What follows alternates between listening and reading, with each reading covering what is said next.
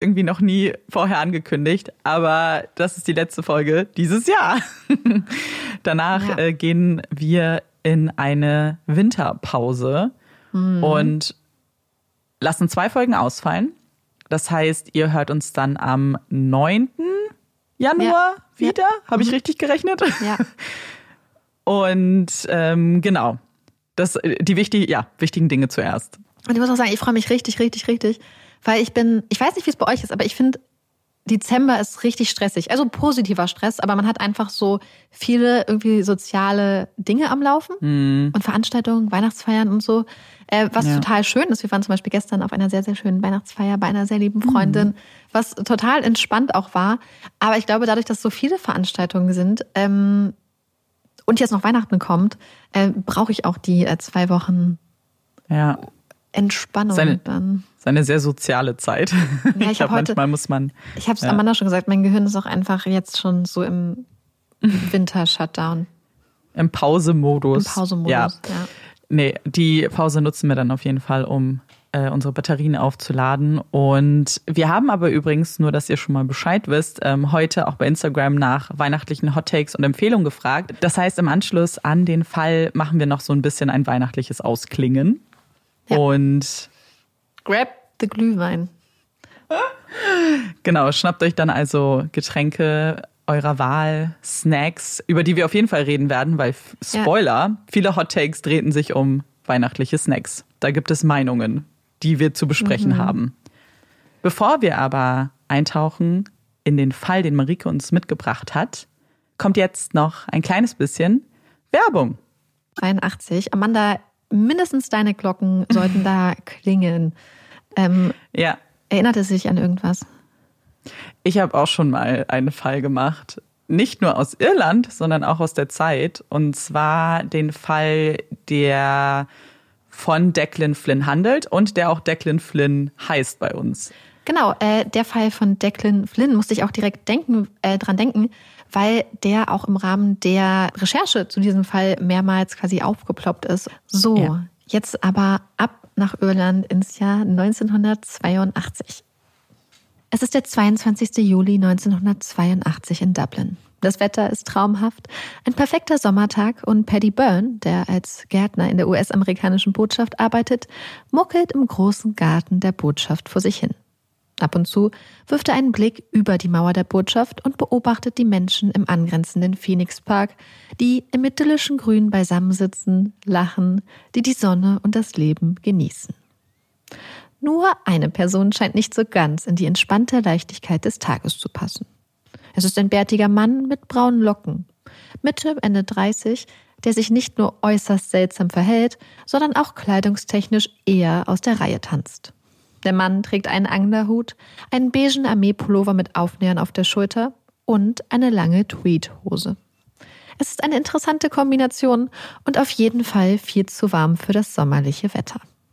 Paddy Byrne beobachtet, wie der Mann von Baum zu Baum schleicht und sich dann einer jungen Frau mit kurzem, dunklem Bob, die neben einem silbernen Renault in der Sonne liegt, nähert. Der Mann gestikuliert und die junge Frau steht auf. Vielleicht ein Freund? Ein Streit? Dann, als die junge Frau in das Auto steigt, scheint die Situation plötzlich zu eskalieren. Paddy Byrne beobachtet erschrocken, wie der Mann an den kurzen braunen Haaren der Frau reißt und ihr mehrmals gegen den Kopf schlägt. Sofort lässt er alles stehen und liegen. Er springt über die Mauer des Botschaftsgeländes und rennt zum silbernen Wagen. Als er am Auto ankommt, an die Fensterscheibe klopft und in den Wagen blickt, traut er seinen Augen kaum. Da sitzt der bärtige Mann mit dem Anglerhut und scheint seelenruhig in einer Zeitung zu lesen. Neben ihm die ausgebreiteten Blätter einer Zeitung, die notdürftig den Körper der jungen, verletzten Frau verdecken. Es ist ein verstörender Anblick. Die Autotür geht auf und der Mann mit dem Anglerhut steigt aus dem Wagen. Durch die Bewegung und das Öffnen der Tür verrutschen die Blätter der Zeitung und offenbaren das blutverschmierte Gesicht der jungen Frau, die kaum noch bei Bewusstsein zu sein scheint. Byrne sieht, wie sie versucht, ihre Lippen zu bewegen, versucht, Worte zu formen, doch er kann sie nicht hören. Der Mann mit dem Anglerhut geht auf Paddy Byrne zu. In der Hand hält er eine schwarze Waffe. Er zielt auf Byrne. Verpiss dich oder ich jag dir eine Kugel rein. Paddy Byrne lässt sich von der Drohung des Mannes nicht einschüchtern. Er muss der Frau helfen. muss diesen Kerl irgendwie aufhalten. Er greift nach dem Arm des Mannes und versucht die Pistole zu greifen. Doch seine Hände sind schwitzig von der Gartenarbeit. Sie rutschen ab. Er bekommt die Pistole einfach nicht zu fassen. Bedrohlich drängt der Mann, die Pistole immer noch fest in der Hand, Paddy Byrne zurück. Schritt für Schritt. Bis Byrne stolpert, den Halt verliert und hinfällt. Verzweifelt muss er mit zusehen, wie der Mann zurück in den silbernen Renault springt und mit der schwer verletzten Frau davonrast. Schnell fällt der silberne Wagen der Besatzung eines Krankenwagens auf. Sie sehen das Blut im Wagen, den Mann am Steuer und einen Parkausweis des St. James Hospitals. Die Situation scheint klar. Es handelt sich um einen Arzt, der eine verletzte Person ins Krankenhaus transportiert. Sie entscheiden sich zu helfen. Der Krankenwagen schmeißt das Blaulicht an und deutet dem Fahrer des Wagens an, dass er ihnen folgen soll. Und so eskortiert der Krankenwagen den silbernen Renault durch die Straßen Dublins bis zum St. James Hospital. Doch statt dem Krankenwagen auf das Gelände zu folgen, fährt das Auto einfach weiter. Weiter durch die Straßen Dublins. Das Ziel unbekannt. Stunden später findet man den Renault in einer Seitenstraße. Die junge Frau, die schwer verletzt zwischen den Zeitungsblättern im Wagen liegt, ist zu diesem Zeitpunkt nicht mehr bei Bewusstsein. Sie wird sofort ins Richmond Hospital gebracht und der Kampf um das Leben der 27-jährigen Bridie Gargan, die als Krankenpflegerin im St. James Hospital arbeitet, beginnt. Das Hoffen, das Bangen geht los. Das Beten dafür, dass sich die Waagschale mehr in Richtung Leben als in Richtung des Todes senkt. Das Beten dafür, dass Bridie Gargan irgendwann das Krankenhaus verlassen und zurück ins Leben und die Arme ihrer Liebsten treten kann zwei Tage später. Es ist ein schöner Sommernachmittag in der Nähe von Eden Derry, einer kleinen Ortschaft, die ungefähr 60 Kilometer westlich von Dublin liegt. Es ist der perfekte Tag, um ein bisschen Essen, ein paar Getränke und eine Decke einzupacken und zwischen den sanften Hügeln der Moorlandschaft ein Picknick zu veranstalten. Hm, der perfekte Tag, um ein paar glückliche Erinnerungen fürs Familienalbum zu schaffen. Es ist der späte Nachmittag, als der siebenjährige Sohn der picknickenden Familie sich auf Erkundungstour begibt und eine dunkelrote Spur im Gras entdeckt, die zu ein paar Brombeerbüschen führt. Der Junge folgt der Spur und findet einen Mann im Gebüsch, der mit dem Gesicht nach unten liegt. Der Mann ist tot. Kurz Zeit später sind die ersten Gardi vor Ort und sichern die Fundstelle der Leiche. Das Bild, das sich den Männern bietet, ist brutal. Bei dem Toten handelt es sich um den 27-jährigen Donald Dunn, einen jungen Bauern aus der Gegend. Man hatte ihn aus nächster Nähe mit einer Schrotflinte ins Gesicht geschossen. Eine Hinrichtung. Sie haben keine Zeit zu verlieren. Ein Ermittlungsteam wird gebildet und hunderte Gardi mobilisiert, die in die weiten Moorlandschaften ausschwärmen, um nach Hinweisen auf Täter und Tat und insbesondere die Tatwaffe zu suchen. Doch sowohl von der vermuteten Tatwaffe, einer Schrotflinte, als auch von dem Auto des Opfers, einem Ford Escort, fehlt jede Spur. Zumindest zunächst. Erst Tage zuvor hatte Donald Dunn eine Schrotflinte in den Kleinanzeigen einer Zeitung zum Verkauf angeboten und hatte sich am Tattag mit einem potenziellen Käufer treffen wollen. Jetzt fehlen sowohl die Waffe als auch das Auto. Hatten es der oder die Täter vielleicht genau auf Waffe und Wagen abgesehen? Ein Raubmord? Wenige Stunden nach der Entdeckung von Donald Dunns Leiche erliegt Bridie Gargan im Richmond Hospital ihren Verletzungen. Vier Tage im Sommer. Zwei brutale Morde. Das Land ist in Aufruhr. Während beide Fälle zunächst noch getrennt voneinander ermittelt werden, fallen den zuständigen Gardaí-Teams bald immer mehr Gemeinsamkeiten zwischen den beiden Taten auf. Erstens, dass zum einen die scheinbare Willkür der Taten. Weder Bridie noch Donald scheinen ihren oder ihre Mörder näher gekannt zu haben. Zweitens. In beiden Fällen scheint der Täter zu Fuß zum Tatort gelangt zu sein, um danach mit dem Auto des Opfers zu flüchten. Und sowohl Bridies Renault als auch Donalds Ford werden bzw. wurden nach der Tat in Dublin gefunden. Drittens. Die unglaubliche, unverhältnismäßige Brutalität der Taten. Sowohl im Fall von Bridie, die vom Täter mit einem Hammer zu Tode geprügelt wurde, als auch im Fall von Donald, der vom Täter mit einem Kopfschuss aus nächster Nähe getötet wurde. Viertens. Auch die Aussagen von diversen Zeugen und Zeuginnen legen einen Zusammenhang nahe. Das zum einen die sehr spezifische Beschreibung des auffälligen Verdächtigen im Fall von Bridie Gargan, der nicht nur von Gärtner Paddy Byrne gesehen wurde, sondern auch von diversen anderen Zeugen und Zeuginnen in Dublin, die nicht nur das auffällige Äußere des Mannes beschreiben, sondern auch seinen klaren englischen Akzent. Und auch in Edenderry hatten Zeugen einen auffälligen Mann mit englischem Akzent beobachtet, den andere Zeuginnen später mit Donald Dunn zusammen in dessen Fort gesehen hatten. Fünftens. Als die Gardie Fingerabdrücke des auffälligen Mannes aus Edenderry mit Fingerabdrücken vom Tatort im Fall Bridie Gargan vergleichen, stimmen diese überein. Die Ermittlungen werden zusammengelegt. Eine Ermittlung, die bis heute als die aufwendigste und größte Suche in der Geschichte der irischen Republik gilt. Es ist der 4. August. Elf Tage sind seit dem Mord an Donald Dunn vergangen. Ein schicker Vorort im Süden Dublins, direkt am Wasser. Es klingelt und der US-amerikanische Diplomat Harry Beading eilt zur Tür. Vor ihm steht ein Mann. Er hat dunkle, lockige Haare, ist Mitte Ende 30 und schick gekleidet. Mit elegantem englischen Akzent berichtet der Mann Beding, dass er hier vor einiger Zeit einmal als Gast auf einer Party gewesen sei. Der Blick aus dem Fenster sei ihm im Gedächtnis geblieben. Er fragt, ob er aus Bedings Wohnung einmal den Dubliner Hafen fotografieren dürfte. Behling mustert den Mann. Er kann sich nicht an ihn erinnern. Aber der Mann mit dem englischen Akzent und der feinen Art scheint genau die Art von Mensch zu sein, die man auf schicken Partys der High Society so trifft. Er bittet ihn herein. Ein fataler Fehler, wie sich schnell herausstellt. Denn statt einer teuren Spiegelreflexkamera hat der Mann eine Waffe dabei und statt auf ein Foto des Hafens hat der Mann es auf Geld abgesehen. Er droht mit der Waffe und flankt 1000 Pfund von Bieling. Ein Raubüberfall. Bieling überlegt. So viel Bargeld habe er leider nicht zu Hause, sagt er dem Mann und bietet ihm stattdessen an, ihm einen Scheck über die gleiche Summe auszustellen. Er müsse nur schnell sein Scheckbuch holen. Der Mann mit der Waffe willigt ein und Beading nutzt die Gelegenheit, um aus der Wohnungstür zu flüchten. Ein Raubüberfall mit einem eleganten Täter, mit dunklen Locken und einem feinen englischen Akzent. Ein paar Tage später klingelt in der Garda-Station von Dalkey im Süden Dublins das Telefon. Der Mann in der Leitung hat einen englischen Akzent und im Hintergrund läuft klassische Musik. Er rufe an, um eine Sache klarzustellen. Dieser angebliche Raubüberfall in Killiney, in dem die Gardi da ermitteln, sei nämlich in Wirklichkeit gar kein Verbrechen gewesen. Es sei alles nur ein dummer Scherz gewesen. Die Suche nach dem vermeintlichen Täter könne damit also eingestellt werden. Ein Scherz also.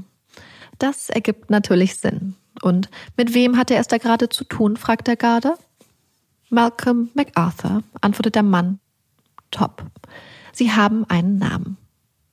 Malcolm Edward MacArthur erblickt im April 1945 als einziges Kind von Daniel und Irene MacArthur das Licht der Welt. Seine Kindheit verbringt MacArthur auf dem großen Anwesen der Familie in County Meath im Nordwesten von Dublin. Es ist das gleiche County, aus dem auch Bridie Gargan stammt. Es ist eine materiell privilegierte Kindheit mit vielen Bediensteten und wenig Zuneigung. MacArthurs Eltern, Irene und Daniel, scheinen nicht nur zueinander eine äußerst schwierige und eher von gegenseitiger Abneigung geprägte Beziehung zu haben, auch zu ihrem Sohn scheint keiner der beiden ein besonders inniges Verhältnis aufbauen zu können. Während Mutter Irene, eine kühle, konservative Dame, alles andere als fürsorglich ist und frei nach dem Motto Kinder werden gesehen, nicht gehört agiert, ist Vater Daniel ein strenger Mann, der auch nicht vor körperlicher Züchtigung seines Sohnes zurückschreckt. Einmal, nach einer besonders gewalttätigen Auseinandersetzung, muss Malcolms Hand mit mehreren Stichen genäht werden. Sein Vater hatte ihn gebissen. Nach der Schule verlässt Malcolm MacArthur das elterliche Anwesen in der irischen Provinz und begibt sich auf ein großes Abenteuer. Er zieht zu seinem Onkel, der in Kalifornien lebt, und kehrt einige Jahre später mit einem Uni-Abschluss zurück nach Irland. Als Malcolm MacArthur 29 Jahre alt ist, stirbt sein Vater Daniel und für Malcolm MacArthur bricht eine neue Zeit der Freiheit an. Sein Erbe in Höhe von ungefähr 70.000 Pfund, was heute etwa 600.000 Euro entsprechen würde, ermöglicht dem jungen Mann ein komfortables Leben in der irischen Hauptstadt. Er lässt es sich gut gehen, tingelt stets gut gestylt durch die oberen Ränge der Dubliner Gesellschaft und gibt sich als Mann von beträchtlichem Wohlstand. Teure Restaurants, schicke Bars, Malcolm MacArthur mit seinen auffälligen Fliegen und Krawatten um den Hals hat schnell den Ruf eines intellektuellen, kunstliebenden Gentlemans, eines Dandys und scheint perfekt in die High Society der Stadt zu passen. Es dauert nicht lange, bis dem für den Raubüberfall in Killiney zuständigen Garda die Gemeinsamkeiten zwischen seinem Täter und dem Gesuchten im Fall Dan Gargan ins Auge stechen. Das kann kein Zufall sein. Er wendet sich an seine Kollegen. Wahrscheinlich suchen sie nach dem gleichen Mann.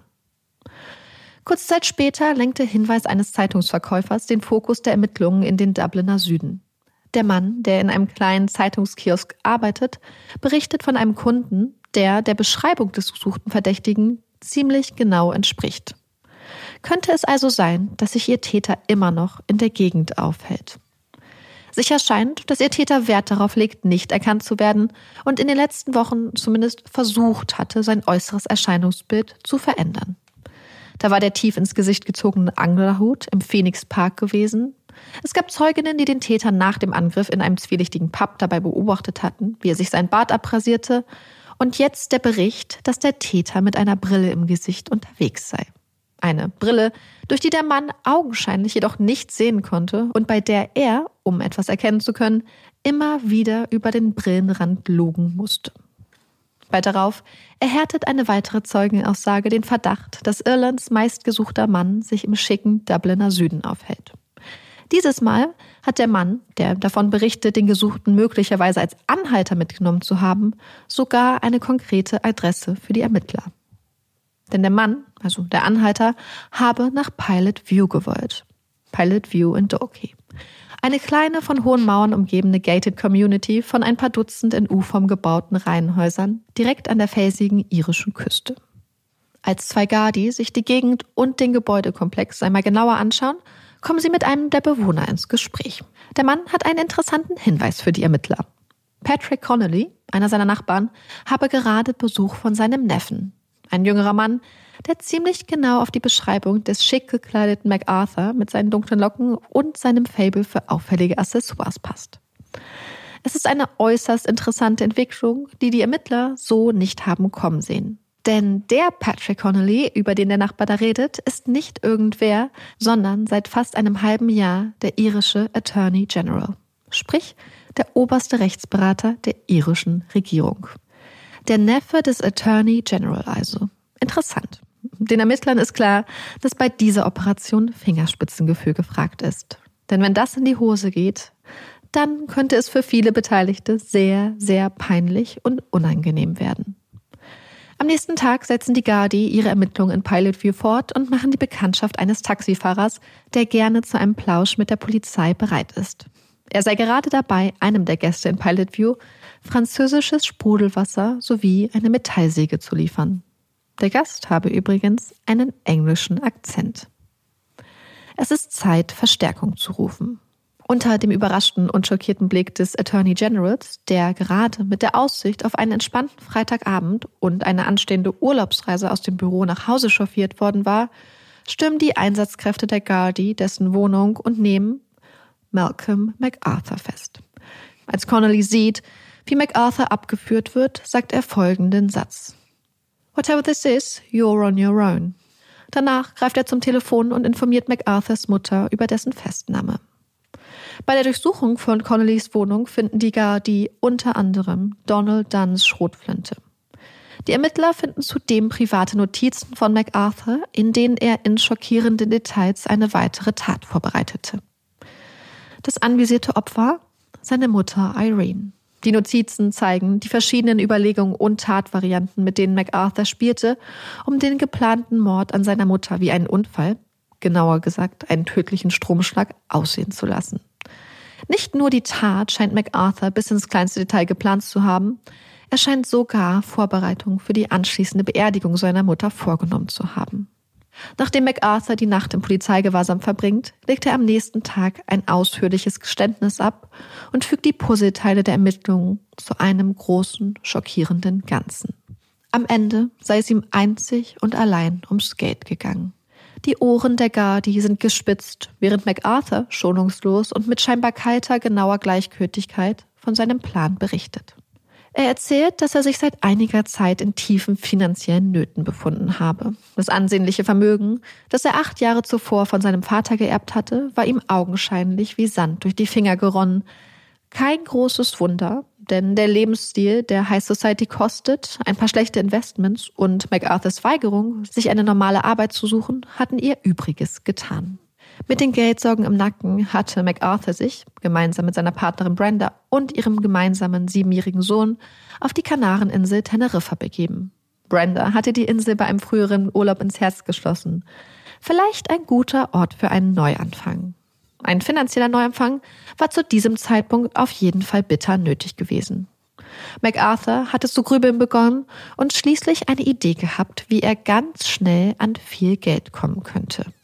Er würde es einfach der IRA, der Irish Republican Army, gleichtun und sich mit ein paar Raubüberfällen finanzieren. Niemand würde auf die Idee kommen, dass jemand wie er hinter den Überfallen stecken könnte.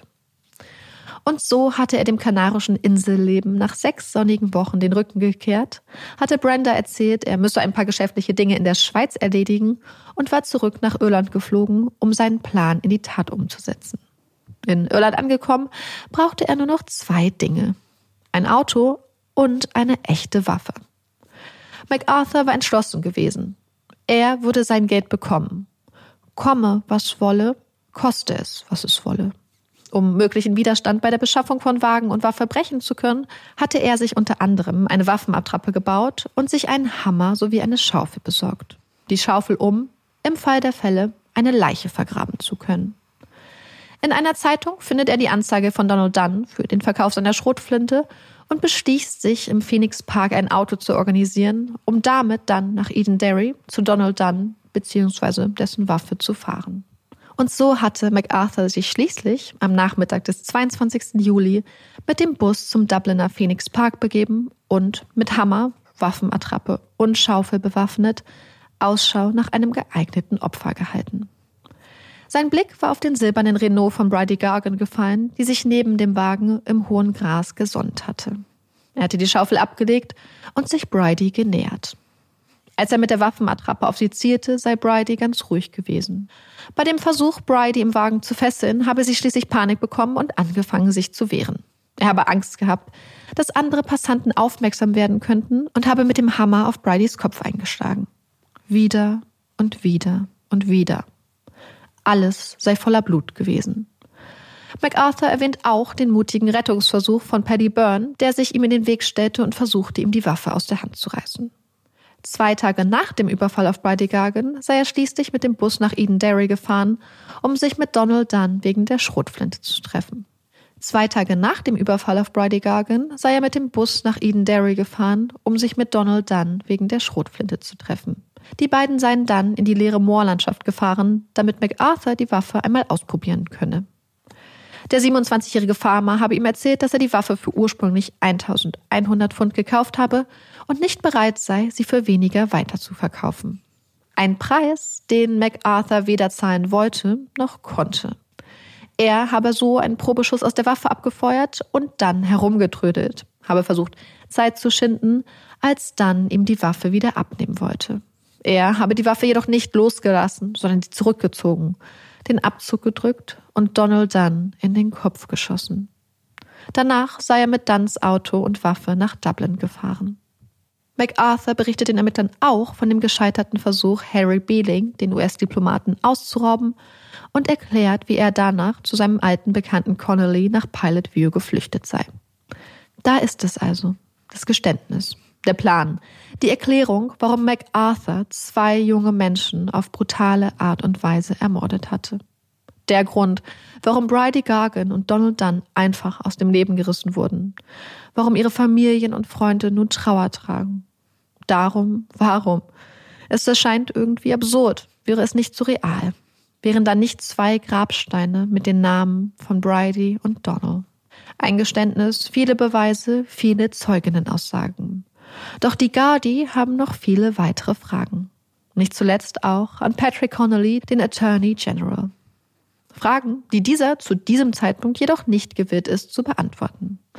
Er stehe ja nicht unter Tatverdacht, wurde unschuldig und unwissentlich von seinem Bekannten MacArthur in die ganze Chose hineingezogen. Statt die Fragen der Gardy zu beantworten, entscheidet Connolly sich dazu, seine geplante Urlaubsreise in die USA anzutreten und besteigt am Tag von MacArthurs Geständnis den Flieger. Die Fragen der Gardy und der Regierung würde er beantworten, wenn er wieder aus dem Urlaub zurück ist. Eine Entscheidung, die weder bei der Gardy noch der Regierung gut ankommt. Noch während eines Zwischenstopps am Londoner Flughafen erhält Connolly einen Anruf vom Taoiseach, dem irischen Premierminister Charles Haughey, der ihn dringend dazu auffordert, die Rückreise nach Irland anzutreten. Doch Connolly steigt in den Flieger nach New York. Erst als er im New Yorker JFK Flughafen von einer Horde Journalisten und Journalistinnen begrüßt und mit brennenden Fragen gelöchert wird, scheint Connolly zu erkennen, wie töricht seine Entscheidung war, das Land in einer so heiklen Situation zu verlassen und er fliegt zurück nach Dublin, wo er sofort zum Haus von Taoiseach Haughey zitiert wird. Wenige Stunden später, um Mitternacht, tritt Connolly von seinem Amt als Attorney General zurück. Auch mit Connollys Rücktritt ist das Ganze noch längst nicht gegessen. Ein Attorney General, der tagelang Irlands meistgesuchten Mann Unterschlupf bot, der das Gespräch mit der Gardaí und der Regierung verweigerte, der stattdessen in die USA flüchtete bzw. reiste die ganze Angelegenheit hat alle Zutaten eines handfesten Skandals. Noch weiß niemand, was wirklich genau passiert ist, und die Gerüchteküche brodelt auf höchster Flamme. Nicht zuletzt, weil nicht klar zu sein scheint, in welcher Beziehung Connolly und MacArthur zueinander standen bzw. stehen. War Connolly wirklich nur ein alter Bekannter, ein guter Freund von MacArthurs Partnerin Brenda?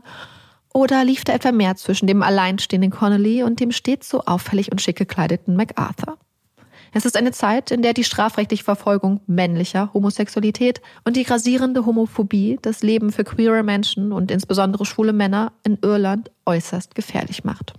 Es ist ein gesellschaftliches Klima, in dem allein der Verdacht auf oder der Anschein von einer homosexuellen Orientierung Karrieren und Leben zerstören kann. Für die irische Regierung, die zu diesem Zeitpunkt nach nicht einmal sechs Monaten im Amt eh schon auf wackeligen Beinen steht, droht die ganze Angelegenheit eine absolute Katastrophe zu werden. Und am 17. August stellt sich Taoiseach Charles Haughey bei einer Pressekonferenz den Fragen der Presse. Er ist sichtlich bemüht, die richtigen Worte zu finden, was jedoch keine leichte Sache ist. In einem Moment, der in die Geschichte Irlands eingehen und die Berichterstattung für immer prägen wird, beschreibt er die Geschehnisse wie folgt. A bizarre happening an unprecedented situation, a grotesque situation, an almost unbelievable mischance. Ein bizarres Geschehen, eine beispiellose Situation, eine groteske Situation, ein fast unglaubliches Pech. Bizarre, unprecedented, grotesque und unbelievable. Vier Worte, aus denen ein Journalist das Akronym GUBU machen wird. GUBU. Einfach alles GUBU. Trotz Gubu schafft Jorges Regierung es, noch drei weitere Monate im Amt zu bleiben, bis es im November schließlich Neuwahlen gibt.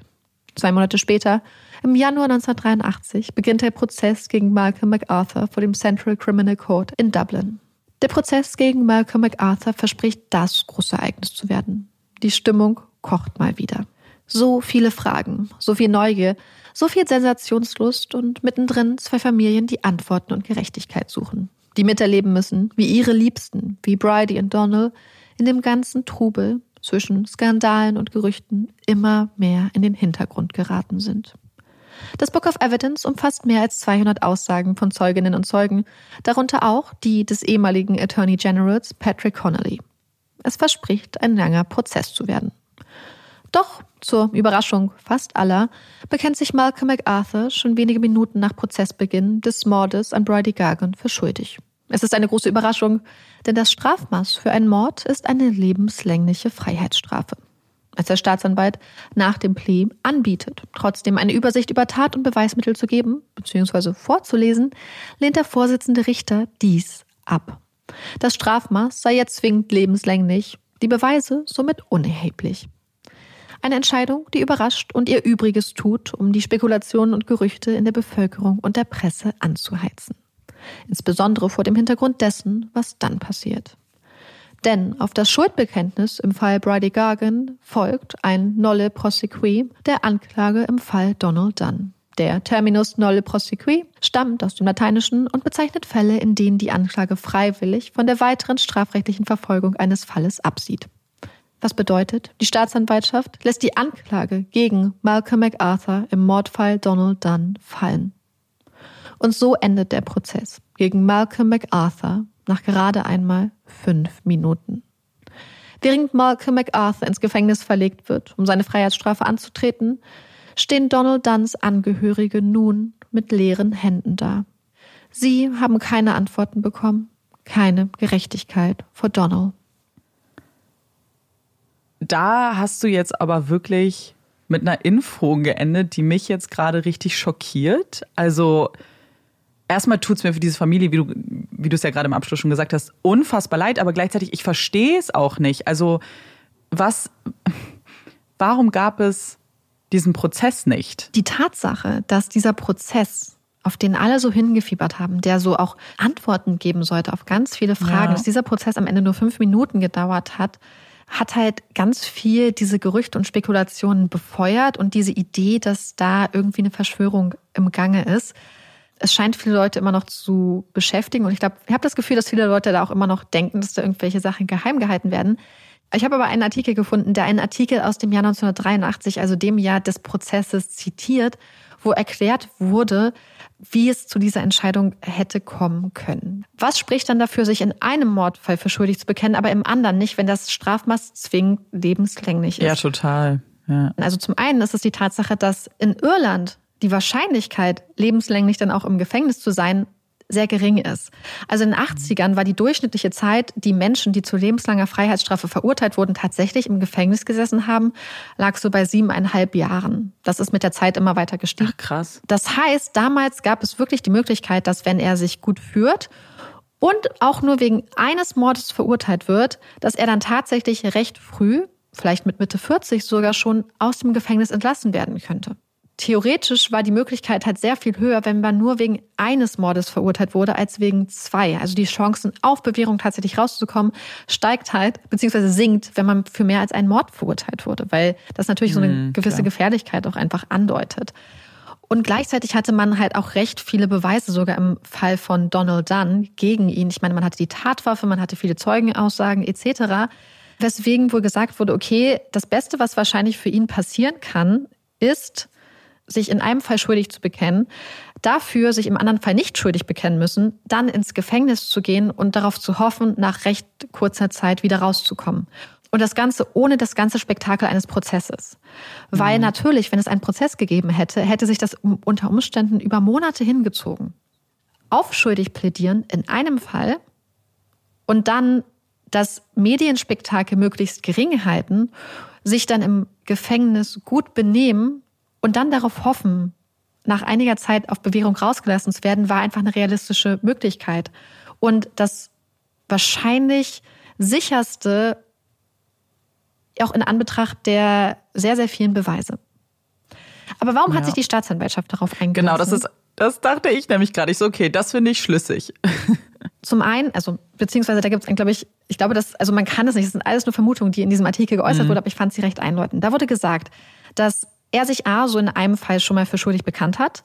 Und im Fall von Donald Dunn war es ein bisschen anders als im Fall von Bridie Gargan, wo es ja Zeugen gab. Denn obwohl er ja die Tat gestanden hatte, dass er Donald Dunn getötet hatte, lässt sich das Ganze auch als zum Beispiel, wenn man, je nachdem wie ein Anwalt das drehen würde, vielleicht zum Beispiel als Manslaughter konstruieren oder vielleicht mhm. sogar irgendwie als Versuch der Selbstverteidigung. Wer weiß, was man da mit einem kreativen Anwalt hätte draus machen können. Dadurch, dass wir nur Malcolm MacArthur als Zeugen haben, ist, wäre es auch schwer, so einer Theorie dann zu widersprechen. Es wäre sehr, bei, bei, bei solchen Momenten, wo der andere tot ist, ist es ja recht schwer nachzuweisen, was genau passiert ist. Also das heißt, es, es wäre, obwohl es Beweise gab, dass er die Tat begangen hatte, gab es nicht so viele Beweise dafür, was genau passiert ist. Wenn du verstehst, was ich meine. Also einfach so die Tatmodalitäten, die Handlung in dem Moment. Das heißt, man hätte es unter Umständen vielleicht drehen können. Was man mhm. aber auch hätte machen können, was vielleicht sogar wahrscheinlicher wäre, wäre auf Insanity zu pleaden in beiden Fällen. Und dann hätte die Möglichkeit bestanden, dass eine Jury da mitgeht.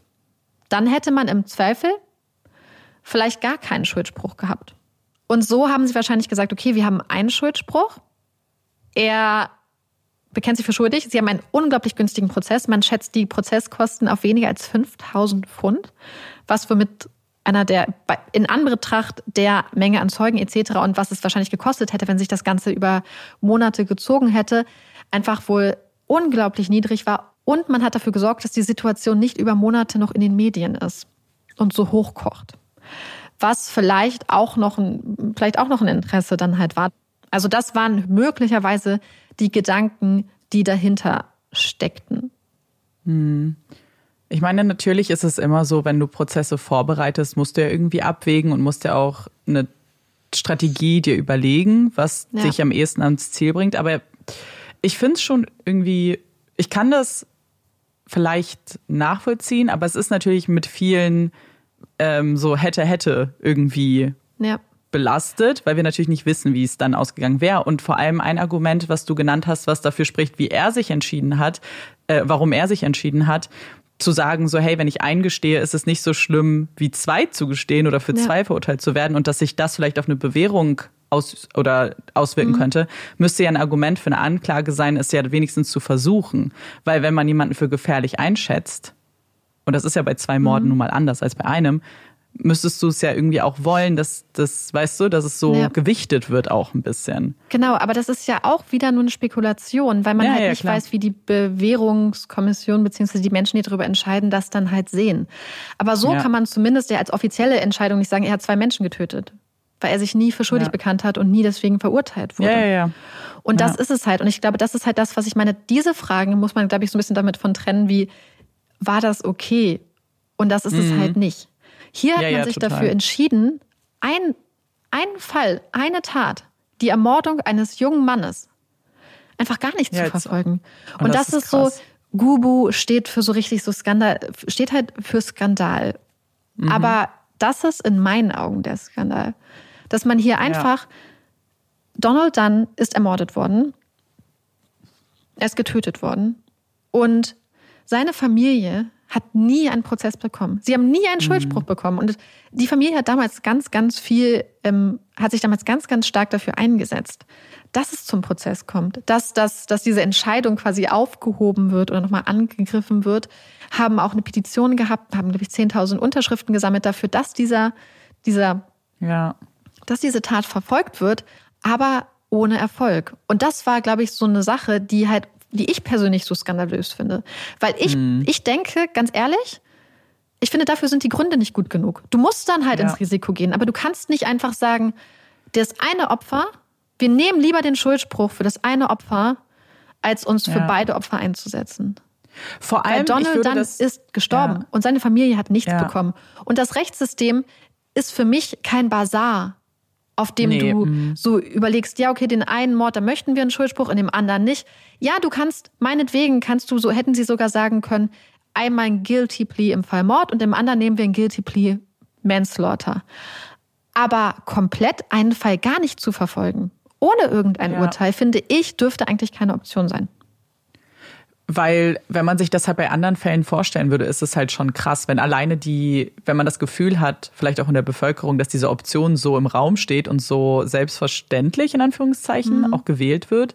Und weil ich finde auch, ja, im Vergleich zum anderen Fall hatten sie vielleicht weniger, aber ich finde, es sieht nicht komplett aussichtslos aus, weißt du? Es ist überhaupt so, nichts aussichtslos. Ich glaube, es ist nämlich gar nicht aussichtslos, ja. Ja, genau. Dass man es halt schon auch versuchen kann, ehrlich gesagt. Zumal dann hätte es zumindest ein Urteil gegeben. Ja, genau, ja. Weil was ja nie bestritten wurde und was sie auch nicht hätten bestreiten mhm. können, ist, dass Malcolm MacArthur Donald Dunn getötet hat. Ja, absolut. Ich finde es so schlimm, einfach in einem Fall dann zu sagen, okay, dann nehmen wir das ja, ich auch. und den nicht, weil das ist, hier ist eine Person ermordet worden. Und was ich auch so krass finde, ist, diese Person ähm, ist ermordet worden, nachdem er schon jemanden getötet hat. Also ich finde ja. immer, dann ist es auch so, er hat, also als, als Marike so ein bisschen erzählt hat, wie er das selber berichtet hat, hatte ich so das Gefühl, ah, er, er spielt es vielleicht ein bisschen runter oder möchte vielleicht in so eine Richtung gehen, so, oh, ich, ich wollte nie töten und äh, ein Unfall oder Verteidigung oder was auch immer war es. Und ja, meinetwegen, wenn er das so erzählen möchte, das ist ja seine Version, da wissen wir eh nicht, was er für Gedanken hatte und was seine Motivation war, aber er hat eine Frau getötet und dann, was hast du gesagt, wie viele, wie viel Zeit lag dazwischen? Zwei Tage. Zwei Tage danach noch jemanden. Also es ist so, weißt du, das ist ja. Und er hat ja selbst gesagt, dass er bereit war, Menschen zu töten. Ja. Und das ist es halt. Ich glaube so, und selbst so, wie er das erzählt hat, mhm. liest es sich nicht, also wenn man sich genau seinen Wortlaut anguckt, ist es auch nicht so, oh, ich habe versucht, mich zu verteidigen oder so, sondern mhm. Er hat versucht, er ist wütend geworden, weil ich habe versucht, Zeit zu schinden. Er wollte sich die Waffe zurücknehmen, was ja vollkommen legitim ist. Und dann mhm. habe ich sie aber nicht zurückgegeben, habe sie zurückgezogen und habe den Ab Abzug gedrückt. Ja, das ist halt das krass. Ist, das sind sehr, sehr eindeutige Worte eigentlich. Ja. Und ich, wie gesagt, es besteht immer die Möglichkeit, dass gute Anwälte zum Beispiel sagen, ja, das, was er da gesagt hat, stimmt so nicht. Die Situation drehen wir jetzt so, wäre wahrscheinlich schwer gewesen. Aber ich finde einfach, dass es einfach jetzt den Fall Donald Dunn gibt. Damit gibt es keinen verurteilten Täter im Fall. Mhm. Ja. Und also ich finde, glaube ich, ich glaube, im Fall von Mord und Totschlag finde ich, ist okay, wenn Menschen Deals eingehen. Gerade wenn es zum Beispiel mhm. Angehörigen Prozess erspart, Angehörigen, die keinen Prozess haben möchten. Für die das ja. wahrscheinlich, ich meine, das ist, glaube ich, für Angehörige meistens eine sehr, sehr traumatisierende Erfahrung, aber ich glaube, für, für manche Angehörige kann es wirklich eine ganz große Erleichterung sein, wenn sich ein Täter einfach schuldig bekennt. Ja. Ich finde aber, dass die Verhandlungsmasse immer nur, oder ich glaube, dass ich das denke, vielleicht gibt es noch Argumente dagegen, dass die Verhandlungsmasse eigentlich immer nur die Tat sein kann oder minderschwere Delikte, die damit zusammenhängen. Also ich finde es halt einfach okay, wenn man zum Beispiel sagt, hey, weißt du was, du bekennst dich des Second-Degree-Murder zum Beispiel für schuldig und dafür ähm, einigen wir uns auf ein bestimmtes Strafmaß. Cool. Ja. Ich finde nicht, dass andere gleich starke Delikte dafür ähm, als Verhandlungsmasse stehen dürfen. Weil du damit ja eigentlich ja. so das Recht von Donald dann und seiner Familie auf eine strafrechtliche Verfolgung dieser Tat dann quasi eintauscht für etwas. Ja. And, also so, ich finde nicht, dass das dann zur Verhandlungsmasse gehören darf, dass man dann einen anderen Mordfall komplett aus dem Rennen nimmt und den nicht mal mehr strafrechtlich nee. verfolgt. Das kann eigentlich nicht sein. Vor allem, weil die Familie ja gar nichts alleine machen kann. Sie können ja nicht ohne eine Staatsanwaltschaft oder so weiter gegen ihn vorgehen dann mehr. So, was sollst ja. du denn machen? Weil sich diese Instanz dagegen entschieden hat. Und ja. ich weiß auch, dass das nicht die Norm ist, aber wir hatten auch schon viele Fälle, wo es bei so Plea-Angeboten, wo die Familie auch mit einbezogen wurde und mhm. auch vorher auch das angesprochen wurde, so, ist das okay, was wir machen? Ja. Und ich finde, ja, das kann man jetzt auch diskutieren, ob das irgendwie immer machbar ist. Sehr wahrscheinlich nicht. Aber irgendwie ist der Gedanke, dass eine Familie da mitentscheiden kann, finde ich schon gut und auch wichtig. Mhm. Und hier war es ja das, das Extremste, was passieren kann für eine Familie, die nicht mal mit einbezogen wurde, sondern über deren Kopf hinweg mhm. entschieden wurde. In dem extremsten Ausmaß, das es ja gibt irgendwie, was ich so ja auch ja. noch nie gehört habe. Ja, und ich glaube, dass das alles halt damit reinspielt, dass der Fall bis heute halt, glaube ich, ähm, immer noch, was viele Sachen angeht, so eine Art ja, Mysterium um sich herum trägt, weil es halt einfach nie diese Antworten gab und dann halt diesen Plea-Deal, der vielleicht auf gewisse Art und Weise nachvollziehbar war, wenn man mhm. halt sich die Prioritäten ansetzt. Wenn deine Priorität ist, oh, wir wollen auf jeden Fall einmal lebenslänglich, also wir wollen auf jeden Fall einen Schuldspruch haben und wir möchten die Sache vielleicht auch wirklich so klein wie möglich halten. Vielleicht auch, weil, weil die Angst bestand, dass im Prozess vielleicht Sachen auf den Tisch kommen, wieder, die wieder für massive ähm, Gerüchte und sehr viele Skandale gesorgt hätten. Ja. Aber das kann ja, aber, aber, aber, aber Schaden von zum Beispiel Regierung oder Politikern und so abwenden, darf ja keine Priorität in einem mhm. Strafprozess haben. Das ist es halt.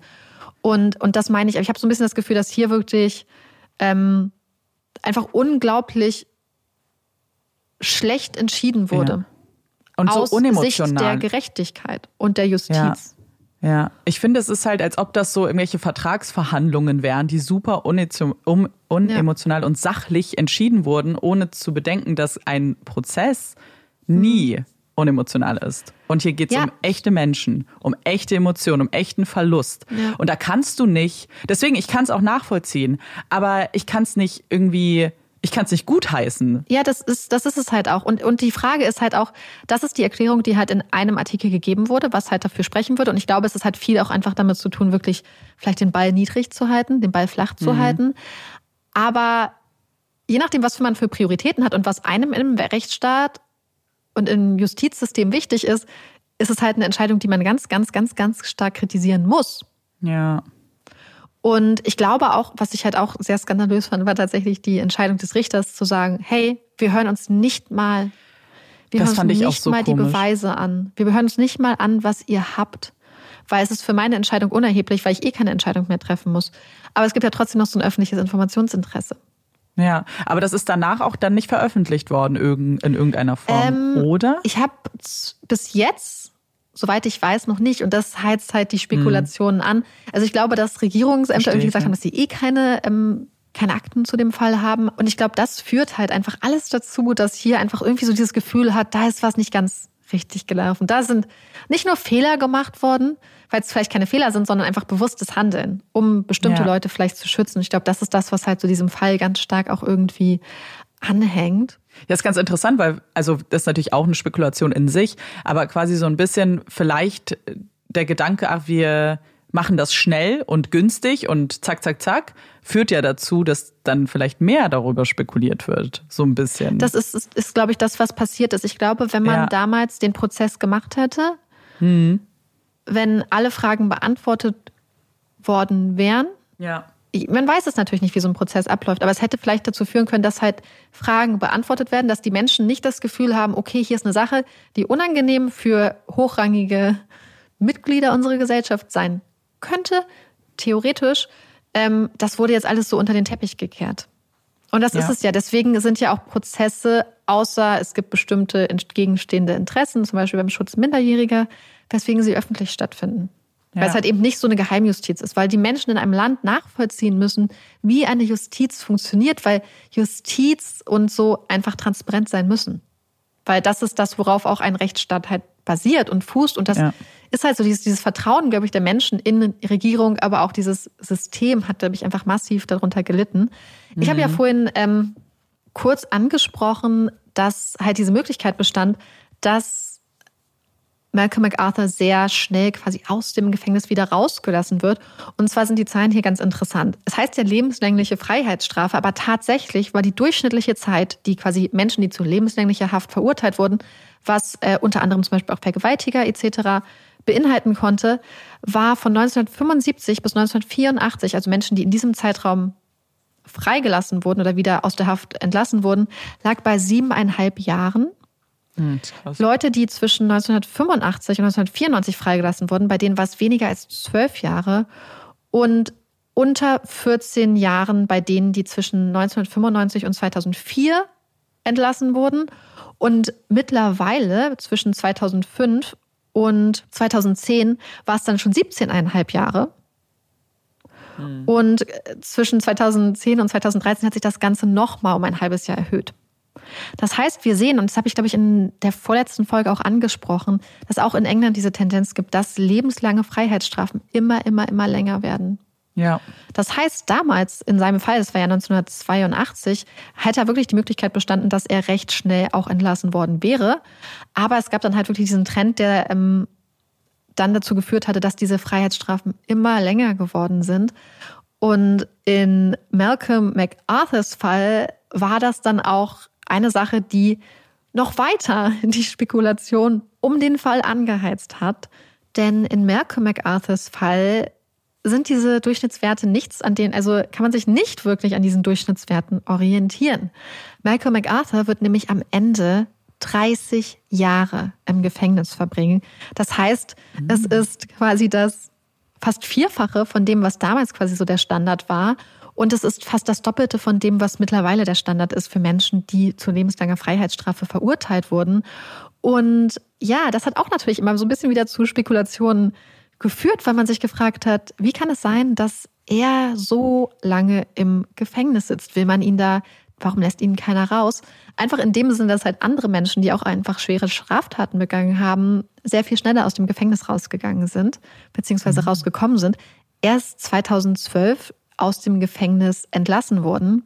Ich glaube, ein beziehungsweise ein paar der Gründe, warum er so lange im Gefängnis verbracht hat, ist, dass natürlich dann immer alle Jahre wieder hat er sich auf Bewährung beworben, sage ich mal, beziehungsweise hat einen Antrag auf Bewährung gestellt und wollte aus dem Gefängnis freikommen.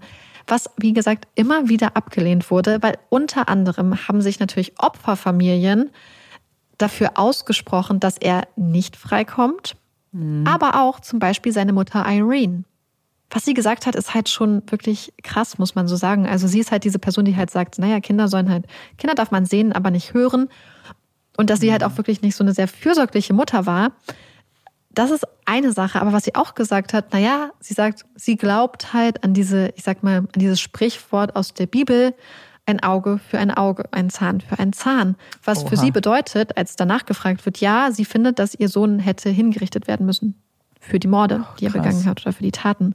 Und ich finde, das ist schon eine ganz krasse Sache, weil wir haben von der ja, eigenen Mutter halt, ne? Das kennt man ja sonst ja. dann von den Familien der Hinterbliebenen, aber von der Und eigenen es ist ja nicht Mutter mal, dass sie sich, dass, dass dass hier die, die Alternative wäre zu sagen, mein Sohn wird nicht strafrechtlich verfolgt. Ja, ja, ja. Aber wenn man einen Sohn hat, der auch zu einer lebenslangen Freiheitsstrafe verurteilt wurde, dann zu sagen, nee, eigentlich bin ich eine Person, die an, an quasi ein, ein Leben für ein Leben glaubt, ähm, das fand ich schon krass. Und ich habe das Gefühl, dass mhm. das ganz viel auch aussagt über Malcolm MacArthurs Kindheit und das Verhältnis zu seinen Eltern irgendwie. Ja. Also sie ist so, sie wirkt unglaublich kühl, unglaublich halt nicht und sagt sie halt auch selber, dass sie halt nicht eine wirklich innige Beziehung zu ihrem Kind hat. Und ich hatte das Gefühl, es war eher so halt jemand, eine Person, die selbst mit so einer ganzen krassen stiff upper lip aufgebracht wurde, mit diesem man lässt sich nichts anmerken, man zeigt bloß keine Emotionen, bloß nicht zu viel Liebe, Kinder müssen diszipliniert und streng nicht von mir erzogen werden, so ein bisschen, weißt du, was ich meine? Mhm. Voll. Aber sie hat sich deswegen auch dafür quasi ausgesprochen, was vielleicht auch ein bisschen daran liegt, dass wir ja wissen, dass er auch geplant hat, sie zu ermorden, um an ja, ihr stimmt, Geld zu kommen. Dann ist es, ja, stimmt. Aber trotzdem, das finde ich so, das fand ich so interessant. Ja, wie, auch wie unemotional sie darüber redet. Was nicht unbedingt ja. überraschen muss, weil es ist ja natürlich offensichtlich so ein sexistisches Klischee, dass Frauen immer sehr emotional und warm und mitleidig sein müssen. Mhm. Ja. Es ist ja nicht halt nur, wie sie es rüberbringt, es ist ja auch, was sie rüberbringt. Das ist ja auch ja. eine eine krasse Ansicht auch so. Ja, und das habe ich, äh, ich glaube, ja. bis jetzt hatten wir das noch nicht wirklich in einem Fall, in diesem Ausmaß. Nicht, nicht dass ich mich erinnere, ne. Krass. Ja, und das heißt, äh, dass, dass man deswegen vielleicht davon ausgeht, dass er ähm, auch unter anderem vielleicht deswegen so lange hinter Gittern saß. Vielleicht aber auch möglich, meine Spekulation, der Versuch, diese Tatsache wieder auszugleichen, dass er damals nicht für den Mord an Donald Dunn verurteilt mhm. wurde. Mhm. Aber natürlich, ja. ich bin mir sicher, dass die Familie vielleicht gesagt hätte, hey, ganz ehrlich, wir hätten lieber die Anerkennung, dass unser Sohn ermordet wurde und einen Schuldspruch gehabt, als dass der Täter nicht verurteilt wird und dafür dann ewig im Gefängnis sitzt. Ja. Ich weiß es nicht. Man kann sich natürlich nicht in die Familie hineinversetzen, da sich die Familie ja. ähm, zu diesem Zeitpunkt halt nicht zu der ganzen Sache mehr äußern möchte. Ähm, genau wie im Fall Bridie Gargan. Das heißt, die Familien haben sich dafür entschieden, zu diesem Zeitpunkt ähm, keine Statements zu der Sache abzugeben. Ja. Hm. Ich frage mich halt auch, wie viele Raubüberfälle wollte er begehen? Ja. Weil, wenn du überlegst, dass sein Raubüberfall, ähm, als er versucht hat, den US-Diplomaten auszurauben, ja. dann hat er 1000 Pfund verlangt. Was natürlich eine gute Summe ist. Aber was hat er gedacht, wie oft er Leute überfällt? War das dann, ich frage mich halt so, was wäre danach sein mhm. Plan gewesen? Wie oft hätte er es gemacht? Wie oft hat er ja. gedacht, dass er damit durchkommt? Naja, oft wahrscheinlich, als ob wirklich das so sein Daily Business jetzt wäre. Mhm. So, er geht jetzt irgendwo hin. Vor, vor allem, ich habe mich da so gefragt, das ist, das ist wahrscheinlich super. Ich habe keine Ahnung, wie funktionieren Schecks? Weil kann Das war komplett absurd. Das okay, hat auch die Polizei gut, weil, gesagt, dass ja, okay. er deswegen meinten die auch so was für ein seltsamer Fall. Ja. Ein Räuber der sagt, ja, ich akzeptiere einen Scheck. Genau. Ja, gut, dann war ich, ich dachte der, nämlich auch so, ich Weil so, der Polizei hä? anruft und seinen Namen nennt. Ja. Da war ich auch sehr überrascht, dass das, das sein echter ähm, Name ist. Ich, ich, ich, glaube, so wie ich es verstanden habe, war es so ein bisschen nicht so ein Trick, aber dass der, dass er halt gemerkt hat, ach, der redet und der hat Musik im Hintergrund, dass der, ähm, der Garde quasi einfach so drauf gehofft hat, dass Malcolm MacArthur einfach reflexartig handelt. So, ach, und wie war ihr mm. Name nochmal? Name rausgemacht, ohne drüber nachzudenken. Ja. So, dass er gedacht hat, na ja, jemand, der bei der Polizei anruft und denkt, dass die Ermittlungen eingestellt werden, weil er sagt, ach, das war nur ein Scherz, nennt vielleicht auch einfach seinen Namen reflexartig, weil das Ganze scheint ja. halt nicht besonders gut durchdacht. Und ich glaube, das ist es halt. Es gab so viele absurde Momente in diesem Fall. Und ich habe das Gefühl so ein bisschen auch, und das wird ja dann auch Gubu genannt, so dieses, wie es dann dazu kam, dass äh, Patrick Connolly da mit ein, mit reingezogen mhm. wurde quasi. Und das ist halt, ist es super absurd, aber manchmal habe ich das Gefühl, dass diese Absurdität von bestimmten Aspekten des Falls halt einfach richtig krass davon ablenkt, was für brutale Taten das waren. Was für schlimme, ja, brutale Taten. Und Voll. Ich persönlich fand diese absurden Aspekte halt auch total interessant, offensichtlich. Und ähm, ich finde es super interessant, sowas auch in den Fall einzubauen. Aber gerade auch dieser Name Gubu hört sich so ein bisschen an wie Gaga und so. Und ich finde, das hat dem Ganzen so eine gewisse mh, mm, Albernheit verliehen. Dieser ja, Name einfach. Total. Ich weiß nicht, ob das einfach nur mein Empfinden ist, aber dieses Gubu wurde zum Beispiel jetzt auch vor ein paar Jahren ähm, jetzt gerade wieder gefordert, dass es auch auf ähm, Politik wieder angewendet werden soll, als hier diese ganzen Regierungskrisen jetzt in England waren. Das ist doch alles Gubu. Mhm. Und ich glaube, man muss es vielleicht sich einfach so sagen, Gubu bezieht sich vielleicht auf einfach diese Verkettung von Patrick Connolly, wie das alles passieren konnte, wie es am Schluss ein Regierungsskandal werden konnte und muss das halt einfach strikt trennen von ja, genau. der Tat von, und den Taten. Ja. Zum Beispiel auch noch ein weiterer Aspekt, der komplett, also den ich komplett ähm, absurd fand tatsächlich, ist, dass Patrick Connolly mit Malcolm MacArthur zu irgendeinem Sport, zu einer Sportveranstaltung mhm. gefahren ist, gegangen ist, nach, nach beiden Taten. Und dort unter anderem, ich glaube, der Chef von den Gardi da war. Und die angeblich im Beisein von Malcolm MacArthur über die Fälle mhm. geredet haben. Und er war einfach es ist, daneben. Ja. Es erinnert mich natürlich sehr stark an den letzten Fall, den wir gemacht haben, wo, weißt du, so Wirtschaftsminister mit irgendwelchen Attentätern in der Bar sind und das dann aber so erzählen ja. mit, ja, es ist halt, nein, es ist ganz zufällig und überhaupt ja. nicht seltsam, dass das hier passiert. Doch, ist es. Ja.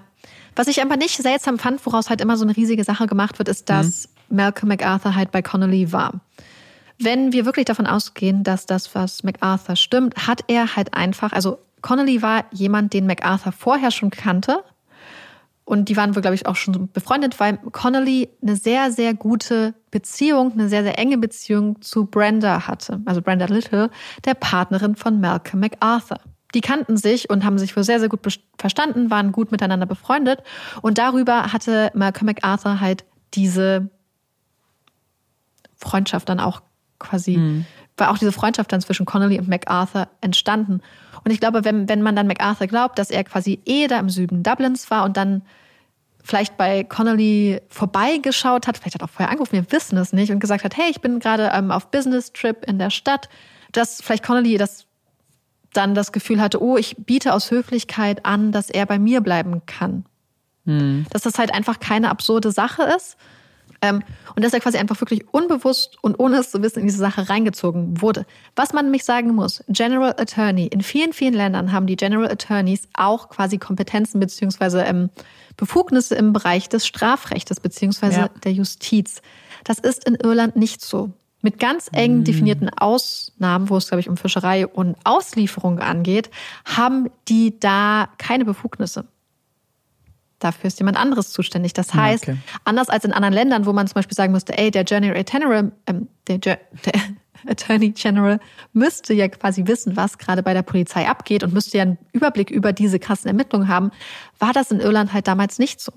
Okay, ja gut, das ist dann ja. ja, am Ende hatte, gab es im Jahr 1982 insgesamt zwei Regierungswechsel. Also es war eine super instabile Zeit und ähm, das, also es gab halt super viel hin und her und so. Vielleicht hast du wirklich einfach andere Sachen auf dem Schirm gehabt und dann mhm. denkst du ja nicht, dass dein Kumpel, dein Freund auch noch die Person ist, die dann halt gesucht wird. Weil ja. ich glaube, dass das halt ja, so ja, ist, so selbst wenn du denkst, die sehen einander ähnlich, denkst du halt nicht, aber es ist ja, das kann er ja nicht sein. Ja. aber die Beziehung zwischen ähm, Connolly und Brenda Little, also der Partnerin von MacArthur. Malcolm MacArthur ähm, ist wohl über die Jahre auch gut bestehen geblieben und die sind einander quasi auch freundschaftlich verbunden gewesen. Und er hat zum Beispiel unter anderem ihren Sohn, ihrem Sohn, also dem Sohn von ihr und Malcolm MacArthur auch Geld vermacht. In seinem Erbe, mhm. als er mhm. gestorben ist. Krass. Was halt auch viele Leute sagen, hm, das ist doch seltsam. Aber ich glaube, wenn man wirklich einfach annimmt, dass Connolly und Brenda gut befreundet waren, wirklich eine gute, enge Freundschaft hatten, finde ich das gar nicht absurd. Dann finde ich es nicht absurd, dass er sagt, hey, ich nehme deinen Mann zu mir als Gast, ja. wenn der auf Geschäftsreise in Dublin ist. Und auch nicht, so eine Freundschaft dürfte ja eigentlich nicht darunter leiden, wenn es eine echte Freundschaft ist, die vielleicht viele Leute auch, an die vielleicht viele Leute gar nicht so geglaubt haben, weil es mal ein Mann und eine Frau war, vielleicht. Ich frage ja, mich, ob ja, das mit reinspielt. Eine echte Freundschaft sollte nicht darunter leiden, dass der Partner der Freundin Taten begibt, von denen die Freundin nichts weiß. Wenn das eine echte Freundschaft ist, würde ich behaupten, dass sowas, sowas überleben könnte. Und ich finde eigentlich, dass das für mich dafür spricht, auch für eine gewisse Stärke des Charakters, die Connolly ja in dem Moment, in dem er zum Beispiel in die USA abgehauen ist, absolut nicht bewiesen hat. Absolut ja, nicht. Ich finde, das war ja eine der schlechtesten Entscheidungen wahrscheinlich, die in der irischen Geschichte. Wobei ich es krass fand, wie schnell er wiedergekommen ist. Da war ich so, oh oh, haben wir jetzt erstmal ja, Probleme, also er hatte wirklich, zurückzukriegen. Charles Horhy hatte, als der das erfahren hat, hat er wirklich angerufen und hat ihn wohl auf dem Zwischenstopp in London angerufen, also abgepasst und mhm. hat ihm einen Anruf quasi durchstellen lassen, hat gesagt, bitte zurückkommen und Connolly hat gesagt, nö und ist okay. dann hingeflogen. Aber es war zu diesem Zeitpunkt schon zur Presse durchgesickert und ja. die Kolleginnen und Kollegen der amerikanischen Presse haben wohl anders vielleicht als es Kollegen und Kolleginnen der irischen Presse aus Respekt zu diesem Zeitpunkt nicht gemacht hätten, haben halt richtig krasse Fragen gestellt. Also die haben halt kein Blatt mhm. vor den Mund genommen, weil da gab es ja überhaupt keine Ver Verbandelung. Das heißt, sie haben halt einfach wirklich alle Fragen, die sie hatten, gestellt. Das heißt, er hat auf einmal gesehen, okay, ich werde auch hier in den USA keine ruhige Minute haben. Die ganze Sache hat jetzt schon international die Presse erreicht und ist eine riesige Sache. Und deswegen fliege ich ja. zurück. Weil was ich auch, was, ist, was ich halt so glaube, ist auch, dass diese Tatsache, dass er auch weggeflogen ist, auch so eine Sache ist, die halt ganz stark dazu beigetragen hat, dass das Ganze so diesen Skandalanstrich bekommen hat. Ja, es sind viele Dinge wahrscheinlich, die damit reinspielen. Ne? Wenn man sich nicht den Fragen stellt und einfach in Anführungsstrichen flüchtet, wird einem das schlecht ausgelegt werden. Genauso wie Leute, die sich weigern mit, weigern mit irgendwem zu reden, wird von vielen Leuten immer noch als Schuldeingeständnis direkt gesehen. Ja. Aber auch sich als Journey, Attorney General, der es besser wissen müsste, in so einer schwierigen ja. Situation so falsch zu verhalten. Ja. Ähm, übrigens noch eine Sache, die, glaube ich, die ganze Sache auch noch so angeheizt hat von wegen Spekulation, ist die Tatsache, dass Malcolm MacArthur äh, sehr lange Zeit, nachdem er frei war, auch sich nicht mit der Presse ähm, auseinandersetzen durfte, beziehungsweise zusammensetzen durfte. Also er hat schon durchaus mit Pressevertretern und Vertreterinnen geredet, hat dann mhm. aber wohl die Gespräche immer beendet mit, ach ja, und nichts davon darf gedruckt werden, weil zu meiner Bewährungs oder zu meinen Bewährungsauflagen gehört das komplette Verbot, mich mit der Presse zu unterhalten. Mhm. Ist ja auch interessant. Von all den Sachen, die man machen kann, ja. um Verschwörungstheorien und Gerüchte ja. anzuheizen, habe ich das Gefühl, dass in diesem Fall jede Box abgehakt wurde. Ja.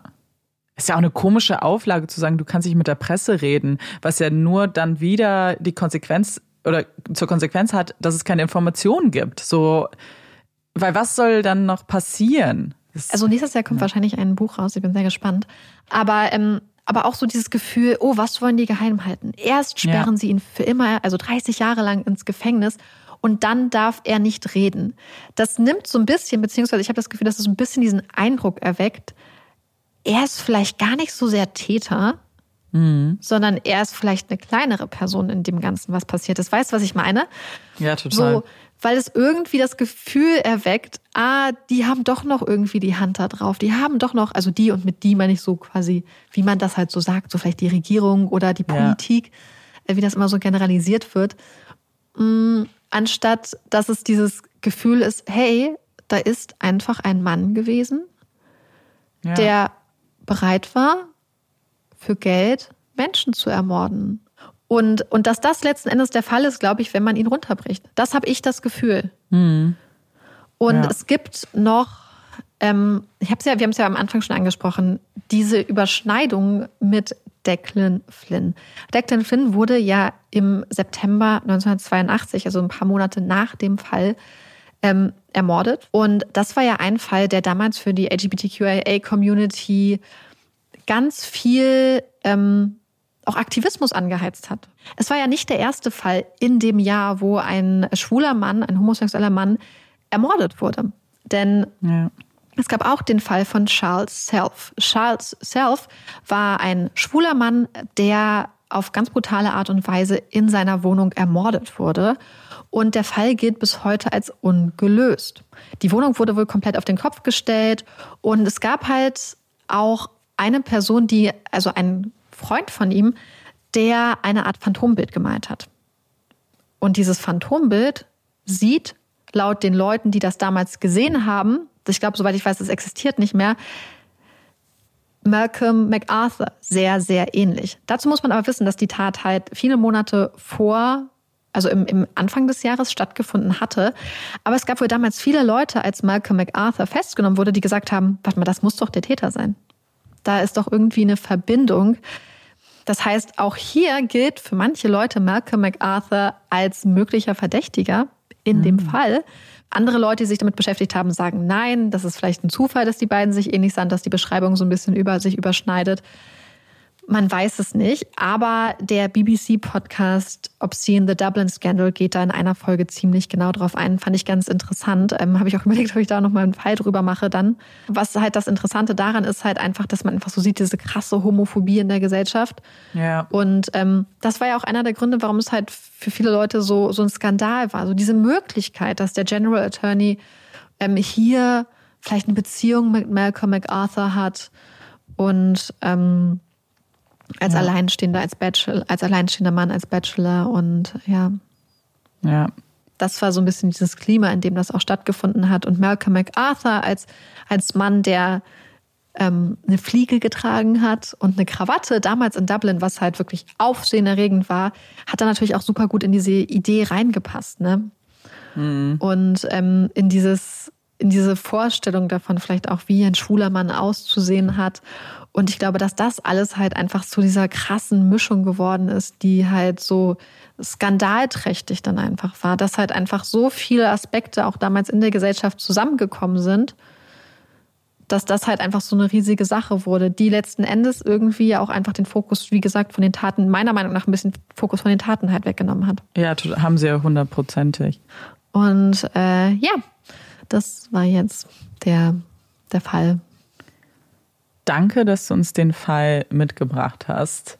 Auf jeden Fall sehr interessant. Ich, ich habe gerade noch so nachgedacht darüber. Ich glaube, da, da nehme ich, also da werde ich noch mal ein paar Aspekte nachdenken. Und damit wir aber vielleicht ein kleines bisschen aufatmen können, kommt hier unsere Puppy Break. Yay! Ich muss uns alle enttäuschen. In der Puppy Break geht's nicht um Puppies oder um andere Tiere, weil ich bin ein bisschen, ich war ein bisschen verzweifelt, weil ich wollte eine weihnachtliche Puppy Break machen. Und irgendwie glaube ich, dass ich letztes Jahr auch schon dran war bei der letzten Folge und irgendwie alles verballert habe und es gab einfach nichts mehr. Also habe ich was anderes gemacht, was aber damit vielleicht so ein bisschen den weihnachtlichen Teil einläutet. Und zwar habe ich ein paar witzige Fakten über Weihnachtsfilme, über unsere allerliebsten Lieblingsweihnachtsfilme rausgesucht, die ich zumindest sehr spannend fand. Und der erste Film, um dem es jetzt gehen soll, ist Buddy der Weihnachtself. Ähm, wer nicht weiß, worum es in dem Film geht, wobei es eigentlich auch, glaube ich, ein Klassiker ist, es geht um Buddy, einen echten Weihnachtself, der mit dem echten Weihnachtsmann zusammenarbeitet, aber halt äh, ein Mensch ist und nicht so klein wie die anderen Weihnachtselfen, deswegen immer so ein bisschen raussticht. Und es geht um Buddys Geschichte in der Menschenwelt. Und da gibt es eine Szene, in der Buddy in eine Mall, also in so ein Einkaufszentrum geht und den Mall Center, also den Weihnachtsmann, den man da positioniert hat für Fotos mit den Kindern, konfrontiert und ihm eben vorwirft, nicht der echte Weihnachtsmann zu sein, weil er kennt ja den echten Weihnachtsmann. Und ein spannender Fakt ist, dass diese Szene eigentlich bei Macy's gedreht werden sollte, also einem ziemlich bekannten Einkaufszentrum beziehungsweise Kaufhaus. Aber Macy's hat abgesagt und ist eigentlich überraschend, weil es wäre ja auch Werbung gewesen für sie, weil sie aber nicht wollten, dass Kinder denken, dass sie nicht den echten Weihnachtsmann dort treffen würden. Also sie wollten quasi die Illusion nicht zerstören, dass der Weihnachtsmann, der da ist, nicht echt sein könnte. Und deswegen musste dann der Film zu einem der Konkurrenten übergehen, zu einem anderen Kaufhaus, weil Macy's nicht mitmachen wollte. Und der zweite Film ist mein absoluter Lieblingsweihnachtsfilm, beziehungsweise so ein Klassiker, weil ich damit groß geworden bin. Und zwar geht's um Kevin allein zu Haus. Und wer den Film kennt, der erinnert sich garantiert an die vielen Fallen, die Kevin den beiden Einbrechern gestellt hat, um sein Haus zu schützen. Und in einer YouTube-Reihe namens Honest Action hat sich ein Arzt diese ganzen Fallen angeguckt und hat dann analysiert, wie oft die Einbrecher gestorben wären im wahren Leben. Und falls euch das interessiert, Harry wäre insgesamt neunmal gestorben und Marv sogar 14 Mal. Also. Krass. Ich glaube, man hat sich das immer schon so gedacht, wenn man es gesehen hat, dass das sehr, sehr, sehr extrem ist. Und offensichtlich ähm, ist es ja nur ein Film. Aber das fand ich dann doch ganz spannend, das nochmal in Zahlen zu sehen. Und als letzter Filmfakt, auch ein Film, den ich ganz toll finde, äh, Liebe braucht keine Ferien, beziehungsweise auf Englisch The Holiday. Und da geht es ja um einen Häusertausch. Und die Website, auf der die beiden Frauen ihre Häuser dann tauschen, die gibt es tatsächlich. Also die ist echt, die heißt homeexchange.com. Sieht jetzt ganz anders aus als im Film. Ich habe es nämlich vorhin mal angeguckt, weil im Film erinnere ich mich an diese Szene, die aussah wie wirklich, weiß ich nicht, Windows 95, so wo sie dann in ihrem Chatfenster getippt haben. Aber man kann wirklich seine Häuser tauschen auf homeexchange.com. Ich weiß halt nicht, ob man das machen möchte, ehrlich gesagt. Ja, weiß ich auch nicht. ja, wenn, wenn, dann, äh, wie gesagt, dort. Und ja, das waren ein paar kleine Weihnachtsfilmfakten. Und damit können wir eigentlich überleiten zur, zum Weihnachtsteil mit euren tollen Dingen, die ihr uns bei Instagram zugeschickt habt. Da waren nämlich auch einige Weihnachtsfilme dabei als Empfehlungen, einige Hot Takes und ich möchte vielleicht kurz vorher sagen, dass sich das ganz bestimmt wiederholen wird mit Dingen, die wir letztes Jahr oder auch vorletztes Jahr schon angesprochen haben. Aber A, erinnere ich mich nicht mehr an alles, was wir so besprochen haben. Und B, finde ich es auch cool, jedes Jahr aufs Neue über so Weihnachtssachen zu reden.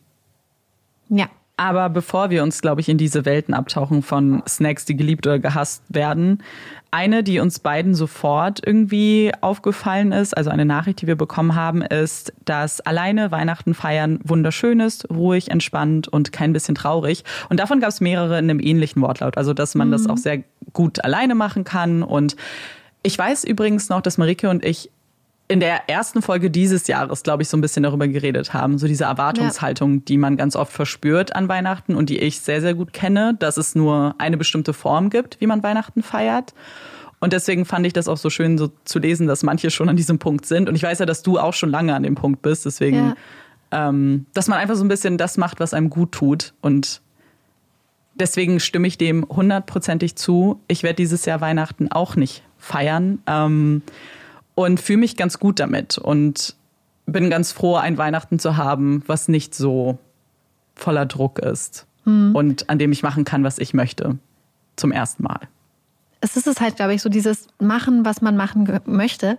Also hm. ich bin Weihnachten grundsätzlich ja sehr gerne bei meiner Familie, aber ich war ja auch vorletztes Jahr, glaube ich, alleine mit Olaf in Berlin. Und das war so ein magisches Weihnachten, weil ich einfach Bücher hatte, die ich gelesen habe, habe mir leckeres Essen gemacht. Ich weiß noch, dass ich dann am 24. Abend sind Olaf und ich dann natürlich zusammen durch die Straßen spaziert. Und es war so schön, weil es war total leer, aber dann manchmal so aus so Fenstern kam dann so weihnachtliche Musik. Und ähm, wenn die Leute wahrscheinlich gelüftet haben, keine Ahnung. Und es war, es war so schön und so entspannt. Ja. Und ähm, ich finde das total toll. Und ich glaube, dass wenn man vielleicht an Weihnachten dann so ein bisschen dieses Gefühl hat, dass man alleine ist oder sich einsam fühlt, ich glaube, was auch helfen kann, ist sich so ein bisschen in den Kopf zu rufen, ah, dass es halt ganz viele Menschen gibt, die Weihnachten ja. aus den verschiedensten Gründen auch und ähm, wenn die Leute wahrscheinlich gelüftet haben, keine Ahnung. Und es war, es war so schön und so entspannt. Ja. Und ähm, ich finde das total toll. Und ich glaube, dass wenn man vielleicht an Weihnachten dann so ein bisschen dieses Gefühl hat, dass man alleine ist oder sich einsam fühlt, ich glaube, was auch helfen kann, ist sich so ein bisschen in den Kopf zu rufen, ah, dass es halt ganz viele Menschen gibt, die Weihnachten ja. aus den verschiedensten Gründen auch nicht feiern. Weil natürlich, ja. klar, bei uns feiert man jetzt Weihnachten, aber in ganz vielen anderen Ländern oder auch bei uns gibt es ganz viele Menschen in, in Deutschland, die halt einfach, es ist ja ein christlicher Feiertag, die einfach einen ganz entspannten Abend haben, ohne Weihnachten ja. zu feiern. Und ich glaube, das finde ich auch so ganz schön, so dieses, wenn man Weihnachten nicht feiert, ist man damit auch nicht alleine. Weil es halt einfach so viele Menschen gibt, die das aus den verschiedensten ja. Gründen nicht machen. Und gleichzeitig, wenn man Weihnachten alleine feiert, heißt es trotzdem, muss es aber nicht heißen, dass man es nicht feiert. Also zum mhm. Beispiel für Olaf und mich. Ich weiß, dass wir damals auch so Weihnachtsmusik gehört hatten und halt so Duftkerzen. Und es war, es war total die Weihnachtsstimmung für mich irgendwie. Ja. Wobei ich habe gerade noch was gelesen, was auch für mich da so ein bisschen Hand in Hand geht, ist so, dass ich schon oft das Gefühl hatte, dass die Weihnachtszeit meist auch sehr viel schöner ist als mhm. irgendwie so Heiligabend. Und so geht's mir persönlich auch total. Ich liebe nämlich diese ganze eben was vorher so passiert. So ich liebe ja. Weihnachtsmärkte, ich liebe die Stimmung, ich liebe auch diese super kitschigen Weihnachtsfilme, die so null Inhalt haben gefühlt. Und ich liebe diese Zeit davor und dann und ich vielleicht äh, ich vermute, dass es da wahrscheinlich auch vielen so geht und dann aber der Druck an Heiligabend ja. ist dann immer so das, was manchmal das Fest dann auch kaputt machen kann. Ja, vor allem auch sowas, also ich weiß nicht, wenn ich bei uns an die Familie denke, also ich, ja. ich was ich an Weihnachten mag, ist, dass ich halt dann, dass dann immer meine ganzen Freunde und Freundinnen auch meistens zu Hause sind. Das heißt, Leute, mhm. die man irgendwie ein ganzes Jahr oder zwei nicht gesehen hat, kriegt man dann ab und zu mal zu Gesicht. Ich liebe es, ähm, dann ähm, meine Schwester zu treffen, meine Nichten, also meine Fam weitere Family, sage ich jetzt mal. Das finde ich total schön, die alle äh, mal wiederzusehen und den ganzen Tag dann auch mit denen ähm, zum Beispiel am ersten Weihnachtstag oder so zu verbringen. Aber ja. es ist so eine Sache, dass bei uns in der Vergangenheit ganz oft war, dass dann an Weihnachten wegen so Nebensächlichkeiten voll viel Stress war. Zum Beispiel, das ja. Haus ist noch nicht ordentlich. Für wen? So, wir feiern in so kleinem Ra Rahmen Weihnachten. Das sind nur ja. die Leute, die eh in dem Haus sind. Zusätzlich meine Tante halt noch und, und ein guter Freund von mir. Aber so, warum macht man sich dann für wen? Für den Weihnachtsmann. Für wen machst du dir den Stress, wenn doch, wenn es doch eigentlich darum geht, wirklich schöne Zeit mit der ja. Familie zu verbringen? Und ich habe das Gefühl, dass halt so Nebensächlichkeiten, die so oberflächlich sind, dann zusätzlich zu allem anderen Stress dann auch nochmal extra Stress ja. da oben nochmal draufpacken können. Ja, total. Ja, voll. Deswegen hoffen wir natürlich, dass, äh, wenn ihr Weihnachten feiert, dass das bei euch nicht so ist, sondern dass ihr einen ganz ja. stressfreien Tag oder Tage verbringen könnt. Weil ich habe bei den Empfehlungen auch ganz viele Sachen gesehen mit so ganz tollen Traditionen. Sowas macht natürlich dann so ein Fest dann wahrscheinlich auch sehr, sehr einzigartig. Deswegen kann ich auch verstehen, warum vielleicht viele gerade Heiligabend äh, für die Heiligabend vielleicht wichtiger ist, so als andere mhm. Sachen, weil da so der Tag ist, an dem sich ihre Traditionen häufen. Aber das ist halt das Spannende, weil es halt so unterschiedlich ist. Ne? Das habe ich ja. halt in den Nachrichten auch gesehen. So und das ist auch gut so. Ja, total. Also ich freue mich jetzt zum Beispiel, weil wir am 23. mit so Nachbarn und Freunden so ein, so ein mhm. Treffen haben, halt einfach so zum Glühwein und Punsch trinken mit ja, Feuerkorb schön. und so. Und das ist halt das, worauf ich mich halt richtig freue. Ja. Und ja, ja, äh, das ist jetzt, glaube ich, wird dann mein, mein Highlight. Da freue ich mich schon richtig, richtig doll. Ja. Zu Glühwein und Punsch und sowas haben wir uns auch ganz, ganz viele ja. Hot Takes gefunden. Äh, ganz viele Hot Takes bekommen. Äh, unter anderem auch, und das, da, als ich das gelesen habe, musste ich Marike das gleich sagen, so dass Eierlikör das ekligste Weihnachtsgetränk ist. Und ich war so richtig so, oh mein Gott, ja. Ich vergesse Eierlikör einfach immer. Ich vergesse, dass es existiert. Mhm. Und dann, wenn ich dran erinnert werde, erinnere ich mich dran, dass ich das auch gar nicht trinken kann. Eierlikör mhm. hat bei uns in der Familie so eine riesige Rolle gespielt, vor allem früher. es war so, ähm, ich glaube, da haben wir schon mal drüber geredet, dass sowohl meine Eltern Bestimmt. als auch ich irgendwie so damit aufgewachsen sind, dass das so der erste Kontakt mit Alkohol war. Also ich glaube, mein Dad, und ich weiß nicht, ob es meine Mom auch ist, hat zum Beispiel früher, wenn dann so Tanten zu Besuch waren, immer schon diese kleinen Schnapsgläschen ausgeleckt. Richtig eklig. Und bei uns war es halt früher oft so, das habe ich dir auch, glaube ich, erzählt, ne, mit, mit Sahne und, und Vanilleeis und so und dann Eierlikör drüber oder auf so eine Herrentorte.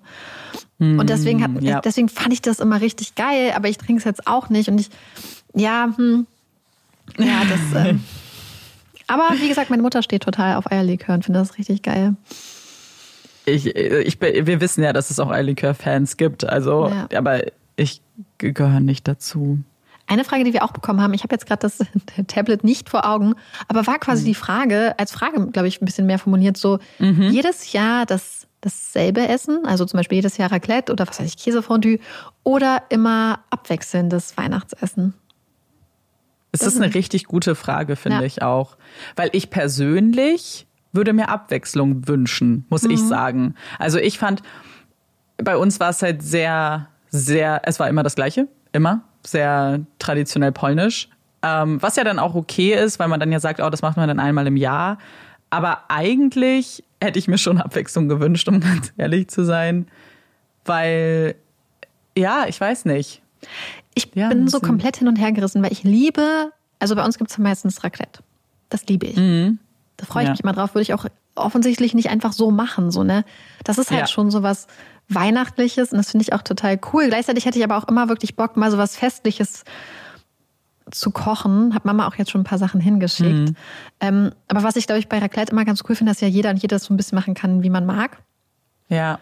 Und, und da diese ähm, irgendwie, es ist halt so, so ungezwungen irgendwie, aber gleichzeitig, ja, ich, ich mag auch irgendwie diese Idee, sowas richtig, was Cooles dann zu machen. Und ähm, ja, aber bei uns wird es wahrscheinlich wieder, glaube ich, Raclette geben, obwohl ich meiner Mom wirklich schon äh, so ein so einen geilen, so eine Art Roulade, ich, glaube von Zucker Ja. und Jagdwurst, so eine, wenn ich jetzt nicht lüge, von so eine Roulade mit so einer geilen Füllung geschickt habe.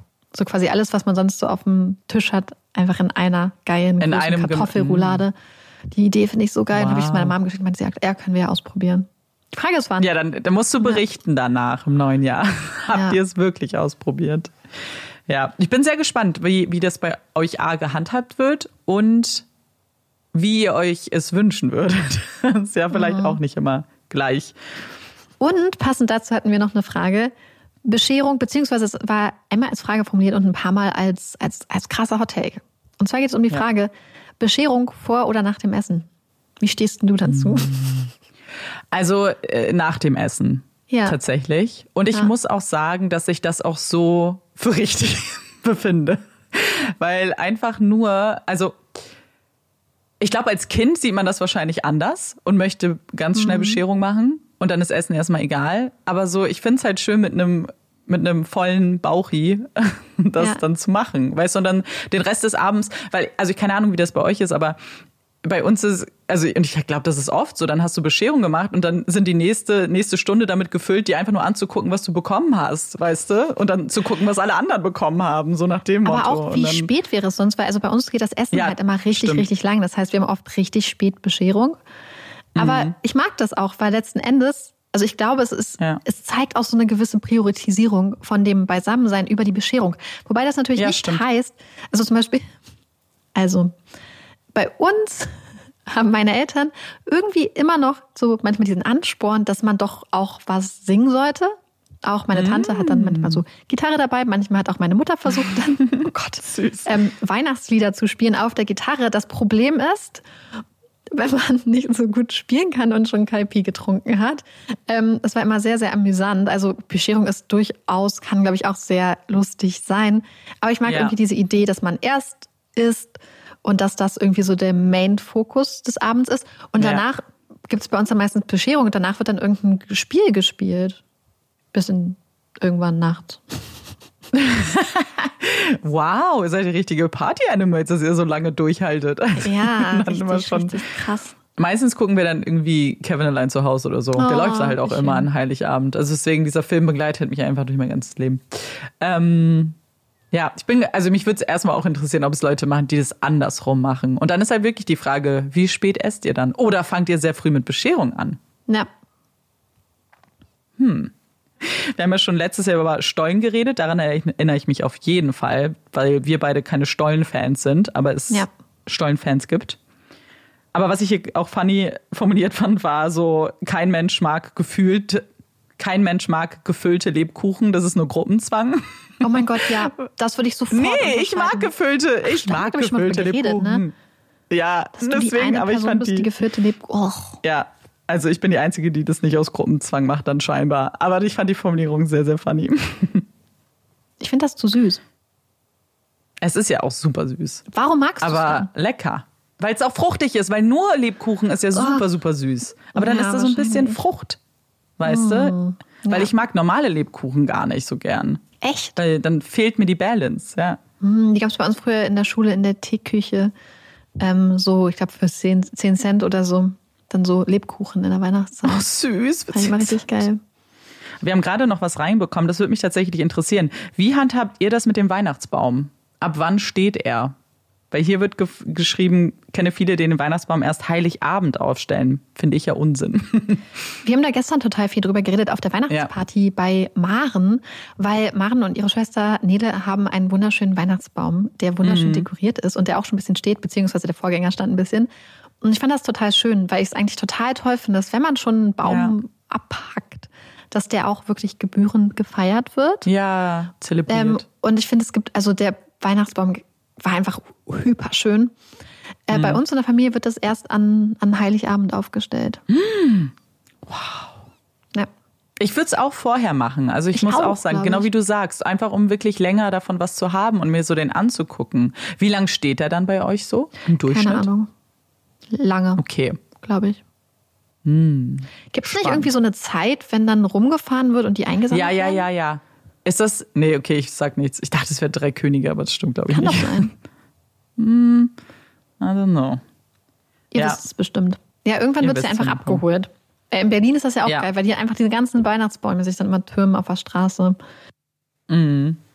Okay, dann kommen wir aber vielleicht jetzt zu euren Weihnachtsempfehlungen. Da waren auch ganz viele Sachen dabei, die, glaube ich, so richtige Weihnachtsklassiker sind. Also diese die ganzen Filme, die uns alle, glaube ich, durch die Weihnachtszeit begleiten. Zum Beispiel Kevin Allein zu Hause wurde auch genannt.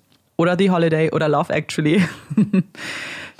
ja, ich, ich finde das, ich finde das ganz interessant, weil ich glaube auch, also ich habe noch, also ich habe einen, einen Film, jetzt den mit Lindsay Lohan von Netflix, halt so mm. nebenbei geguckt, aber ich bin dabei mehrmals eingeschlafen, weil ich wirklich äh, nicht so fit war.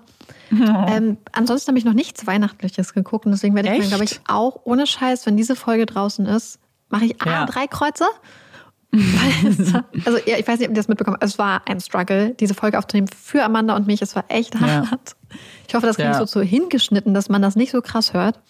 Hoffentlich. Es war ein Pain. Es war ja. Ja, es war einfach, ich glaube, die letzte Folge des Jahres ist, glaube ich, einfach überproportional schwer, seine Gedanken noch irgendwie zu ordnen. Ja, unsere ähm, Köpfe sind schon im Urlaub. Die sind schon. Beide. Das war so weg. witzig, weil ich hatte das erst ja. beim Fall so dass ich jetzt vielleicht noch überlege, ob ich den nicht nochmal aufnehme. Und Amanda dann später bei der Puppy Break. Also beide unsere Gehirne brauchen auf jeden Fall Urlaub. Ähm, aber ja. deswegen werde ich, glaube ich, dann zum, zum Runterkommen nur noch Weihnachtsfilme konsumieren vielleicht. Finde ich absolut richtig. Ich habe ein paar ja. schon geguckt, so trashige habe ich mir schon ausgepackt. Zum Beispiel geil. den mit Lindsay Lohan fand ich sogar überraschend gut.